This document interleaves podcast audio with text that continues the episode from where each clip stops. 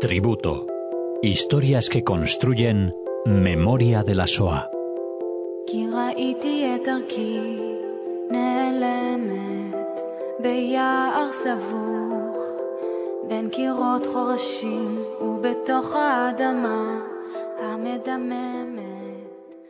Hola oyentes de Radio Sefarad y bienvenidos al tributo que Cecilia Levitt nos acerca a este programa que cada semana completa nuestra programación aquí en esta casa. ¿Qué tal? Hola Alex, buenas tardes. Bueno, Cecilia, hoy vas a hablar de SOA contando la vida de Peter Rosenfeld o Pedro Rosenfeld como, como él eh, también eh, se, se llama a sí mismo. Exactamente, Alex. Bueno, quiero decirle que hace una semana aproximadamente que estoy como investigando mucho la historia de Pedro. Hay un documental realizado por Yad Vashem, un documental muy, muy cuidado, em, hecho por grandes profesionales, donde ahí conozco de verdad a, Pedro, su relato, sus emociones, y decidí, em, bueno, complementar un poco la información y contarla hoy en tributo.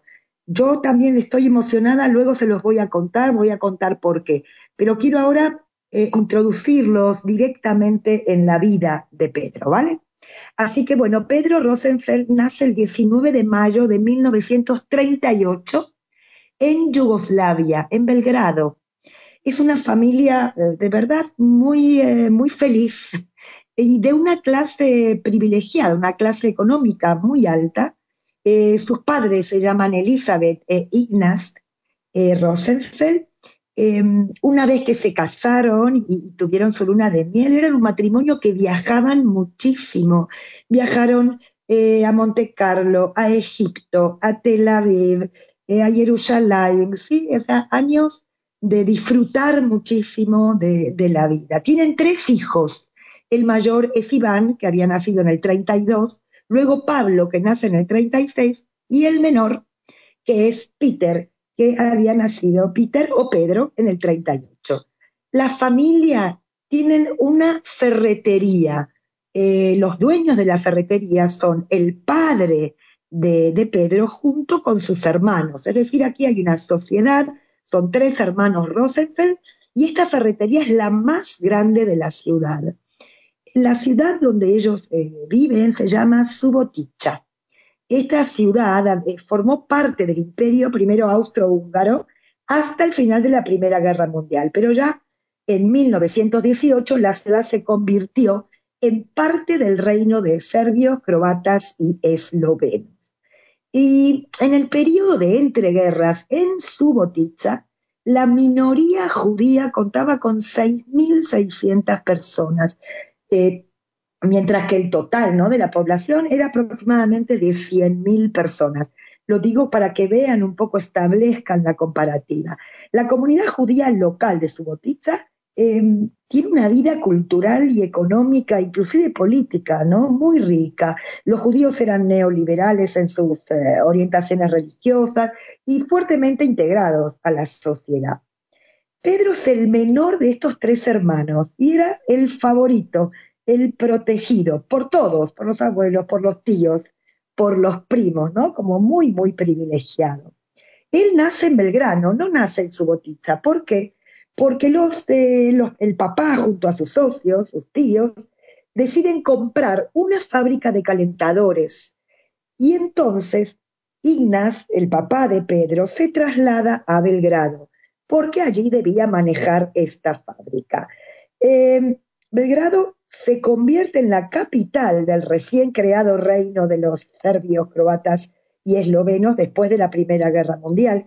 Y en vísperas de la Segunda Guerra Mundial, aquí hay 12.000 judíos eh, que viven en Belgrano, con una población total de 320.000 personas. Ahora, el aumento del antisemitismo en diferentes partes de Europa en la década ya del 30 lleva a muchos judíos, particularmente a los judíos del Reich, a buscar un lugar a donde ir, sobre todo después del pogromo de la Noche de los Cristales del 1938, que muchos judíos intentan salir de Europa. Sin embargo, la mayoría de los países no, ya no, están dispuestos ¿no? a aceptar refugiados.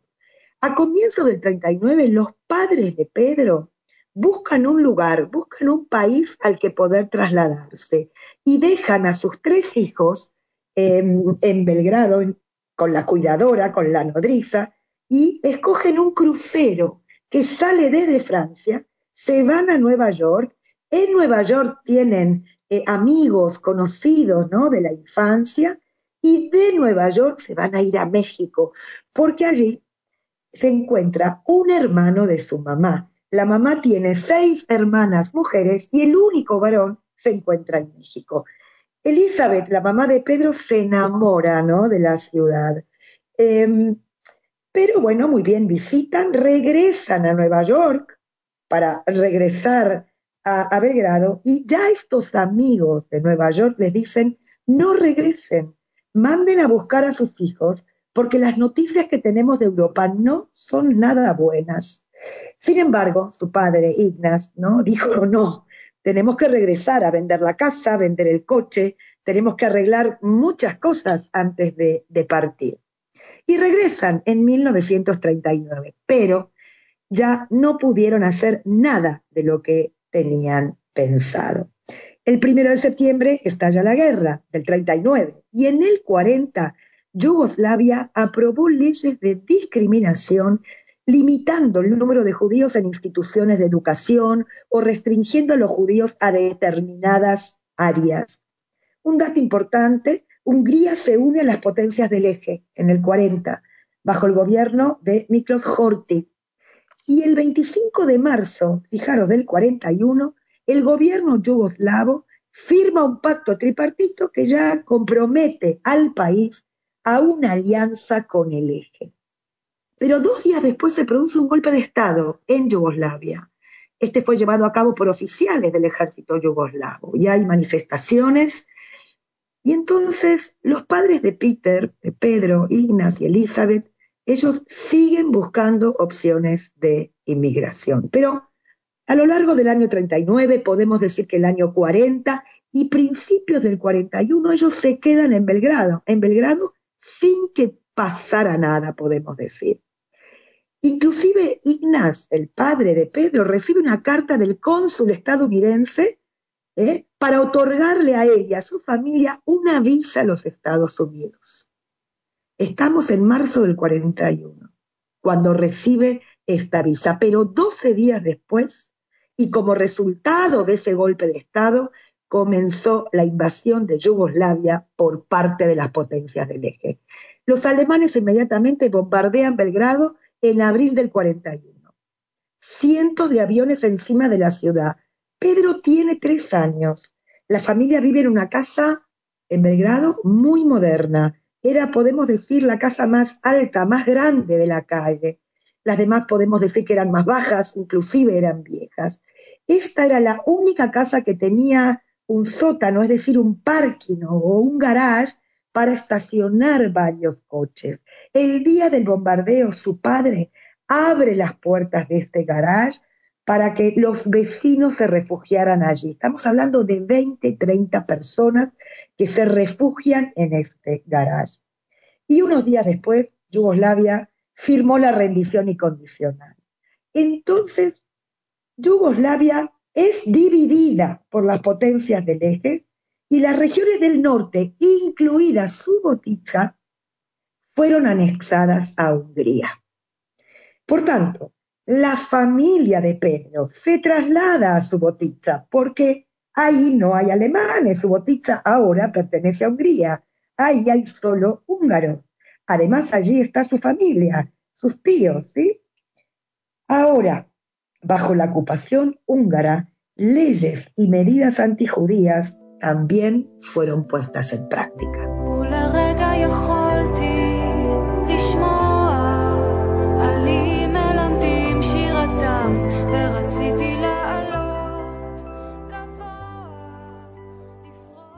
Desde 1946, los hombres judíos de Subotica, es decir, de Hungría, de 21 a 45 años, fueron reclutados a trabajo forzados.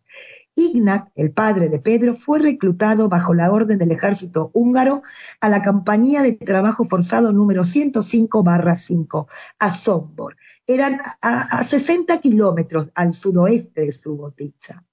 Y ya en el 43 fue enviado al norte de Hungría. Horthy, que os recuerdo que es el regente ¿no? de Hungría, él ya ve que los rusos están cerca y comienza a negociar con los aliados. Y en respuesta, Alemania ocupa Hungría el 19 de marzo de 1944 y es allí donde se instala un gobierno pro-nazi que coopera con los alemanes en la deportación de los judíos húngaros. Aquí ya tenemos decretos, estrellas amarillas, traslados a los guetos o, a edificios determinados y por supuesto sus bienes fueron incautados. Eh, Pedro, ¿no? Eh, tiene en su jersey cosida la estrella amarilla. Y un día fue a comprar leche. Y en la calle dos muchachos lo vieron, lo apalearon, lo golpearon. Y cuando llegó a la casa, su madre, bueno, lo, lo abraza, ¿no? Y, y este podemos decir que fue el primer encuentro directo con el antisemitismo que tuvo Pedro. El 2 de mayo del 44 ya ordenan trasladarse al gueto que estaba al lado de la estación de ferrocarril de Subotica, muy cerquita de su casa. En este gueto la familia va a, va a permanecer 45 días. Y el 16 de junio, después de estos 45 días, toda la familia y el resto de, de prisioneros que están en este gueto tienen que subirse a estos trenes de ganado para ser deportados. Aquí tenemos adultos, niños, todos, ¿no? Caminan eh, rápido para subirse a, a, estos trenes. Sin embargo, Elizabeth, la madre de Pedro, ella tiene a sus tres niños pequeños y ella no puede caminar tan rápido como el resto de la familia. Y aquí Pedro, recuerdo que tiene seis años y su madre le dice a sus tres hijos, no corran, no hay prisa. Entonces caminan más lento y se suben al, penúltimo vagón o, al último, ¿no? Eh, eh, de los vagones de este tren. A lo mejor los demás probablemente estaban adelante. Este tren se va a parar eh, a veces por unas horas, a veces por un día entero, pero en el trayecto el tren para y desconecta los vagones traseros, es decir, la parte de atrás, el vagón donde va la familia de Pedro y otros dos vagones más, quedan descarrilados y la parte de adelante, donde se encuentra el resto de la familia, se va directamente a Auschwitz. Y a su llegada, todos fueron asesinados en las cámaras de gas, menos dos personas de la familia. Los vagones traseros, en los que se encontraban alrededor de 700 judíos de Subotica, fueron separados y unidos a otro tren y fueron dirigidos a un campo de tránsito llamado Strashof, cerca de Viena. Una vez que llegan ahí, en este campo van a permanecer cuatro días, los cuatro peores días de su vida. ¿Por qué? Porque van a separar a los hombres de las mujeres. Es decir, Elizabeth, la mamá, quedará en el campo de mujeres y los tres hermanos quedarán con los hombres. Y aquí el llanto de, de, Pedro con sus seis años no lo abandonó a lo largo de los cuatro días. Y se, se, cogió a su hermano Iván, ¿no? Iván tiene ahora 12 años. Después de estos cuatro días, los van a subir a otro tren y los van a enviar a un pueblo muy pequeño llamado Ulrichchen. Y allí van a permanecer nueve meses. Este es un campo de trabajo forzado. Aquí deben cavar eh, un nuevo cauce para el arroyo y para un arroyo, el arroyo Rusbach. Y también trabajan en granjas aledañas. Están todos juntos, inclusive también una tía con dos de sus hijos duermen sobre camastros, colchones de paja. 62 personas están en este campo. Los adultos mayores de 12 años tienen que trabajar. Por tanto, Iván, su hermano mayor, fue enviado a trabajos forzados. Y los niños pequeños que se quedan en la granja, que eran aproximadamente seis, siete niños, tienen la tarea de ir a buscar agua en cubos, caminar a cierta distancia y traer cubos para la cocina. Y el resto del día estos niños podemos decir que andaban por, por ahí, por la granja. Los adultos regresaban eh, por la noche, extenuados, agotados. Una cucharada de sopa al día en todo el día era lo que consumían, tanto niños como, como adultos, por tanto tenían hambre todo el día.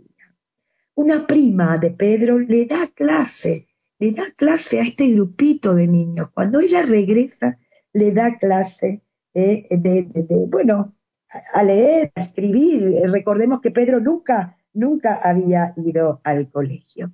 Y un día desaparece el jefe del campo, inclusive también desaparece el capo, y se quedaron solos. Los alemanes estaban retrocediendo porque el ejército ruso estaba llegando.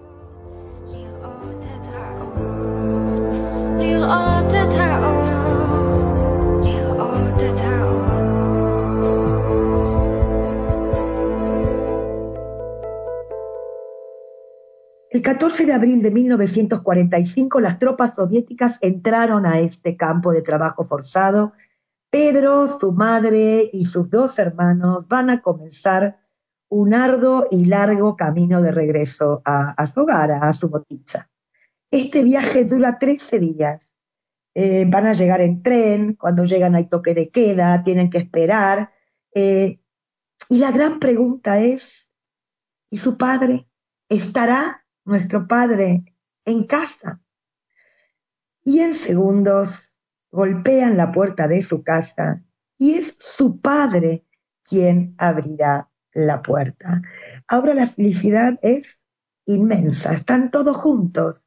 Eh, Pedro, con su corta edad, corre y se sienta en brazos de su padre y luego en brazos de su madre y luego en brazos de su padre. Es decir, la felicidad es absoluta.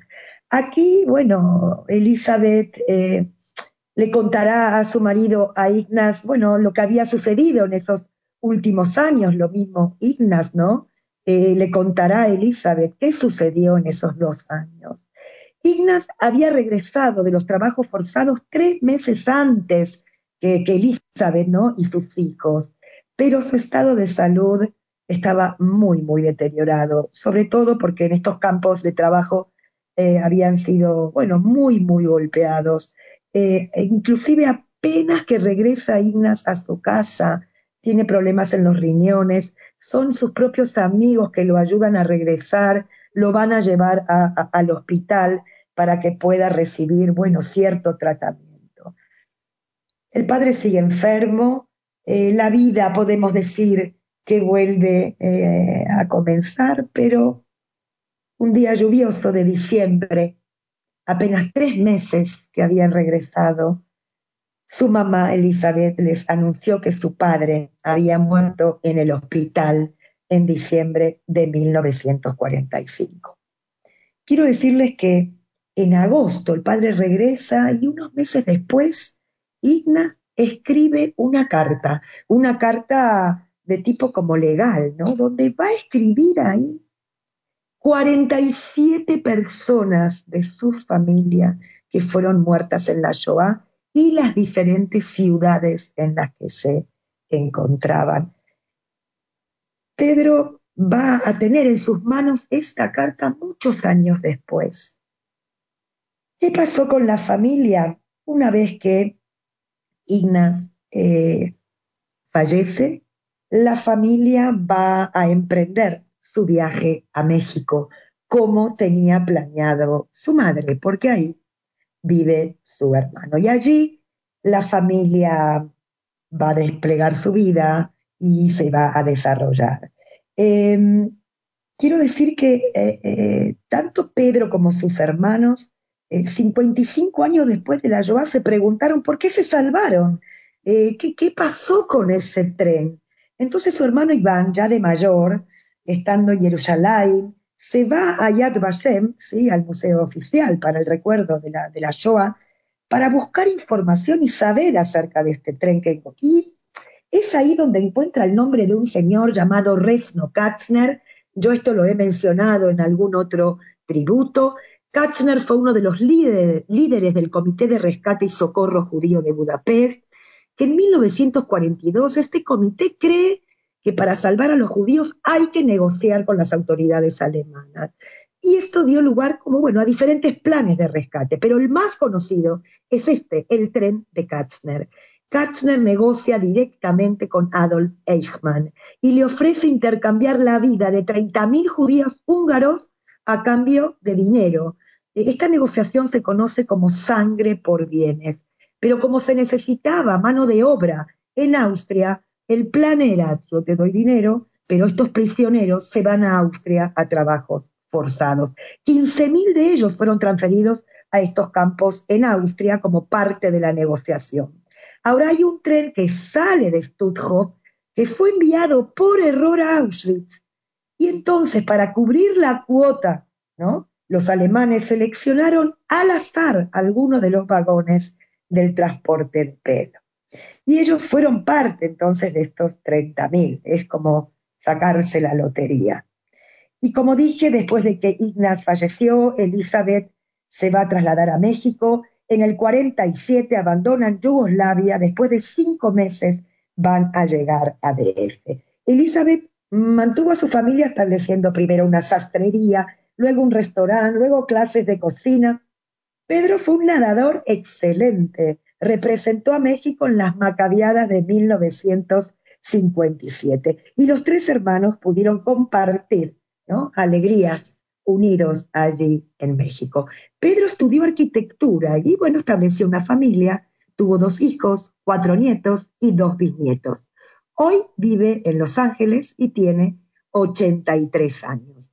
Cuando dije al principio del programa que estaba emocionada es porque ayer a última hora vuelvo a mirar el documental y en el final, en los créditos, aparece el agradecimiento a su sobrina Sandra Rosenfeld-Katz, que es alguien al que yo admiro profundamente. Trabaja en el departamento de arte de Yad Vashem. De Yad Vashem. Yo conecto con ella cuando necesito ayuda. Y entonces inmediatamente le dejé un mensaje muy tarde por la noche y le dije, oye, eh, eh, ¿es tu tío? Y hoy muy temprano, fue un día de verdad de muchas emociones, me dio el teléfono y lo llamé. Y él también me llamó y fue muy interesante la charla. Y quiero decir dos o tres cosas, ¿no? De, lo interesante de conversar. Independiente que me resultó un hombre encantador y me dio muchos detalles. Primero me dijo lo difícil que es hablar de esta experiencia de la Shoah, por lo menos lo difícil que le resultó a él. Recién en el 2003, una nieta le pide ir a su colegio a dar su testimonio porque era el día del holocausto. Él lo había contado en su familia y esa fue la primera vez que habló en público. Y a partir de ahí ya dio su testimonio en universidades, en escuelas, escribió inclusive sus memorias, están en inglés y también en español. En español se llama El que ríe último de Pedro Rosenfeld Spahn. También me habló de las lágrimas, ¿no? de, esto, de este nudo cada vez que él cuenta su testimonio, se le, las lágrimas se le caen en tres momentos específicos. Y yo sí, para ir cerrando, em, yo pienso muchas cosas. Primero, bueno, esto, la dificultad y la valentía, ¿no? De contar algo eh, tan difícil y a la vez tan necesario. También pienso en Pedro como arquitecto. Yo digo, bueno, eligió una carrera eh, en la que construyó casas, construyó edificios que en definitiva se transformaron en hogares. Y es ese hogar, ¿no? Como, como, como núcleo de amor y pertenencia, que es evidentemente lo que Pedro eh, quiere rescatar. Y, y ese hogar es el que todos necesitamos para crecer sanos, libres, queridos y respetados. Todo mi agradecimiento a Pedro, un placer haber hablado contigo. Por supuesto que nos deja su mensaje, un mensaje breve que lo dejo aquí para cerrar el programa. Gracias Sandra, gracias por tu apoyo y por la alegría que me has dado hoy. Con esto me despido con la voz de Pedro. Un abrazo enorme. Hola, buenas tardes. Habla Pedro Rosenfeldspan. Les mando un saludo cariñoso desde Israel y quiero decirles que creo que es importante recordar lo que nos pasó a los judíos en la Segunda Guerra porque puede volver a suceder. Eh, les mando un saludo muy cordial. Hasta luego.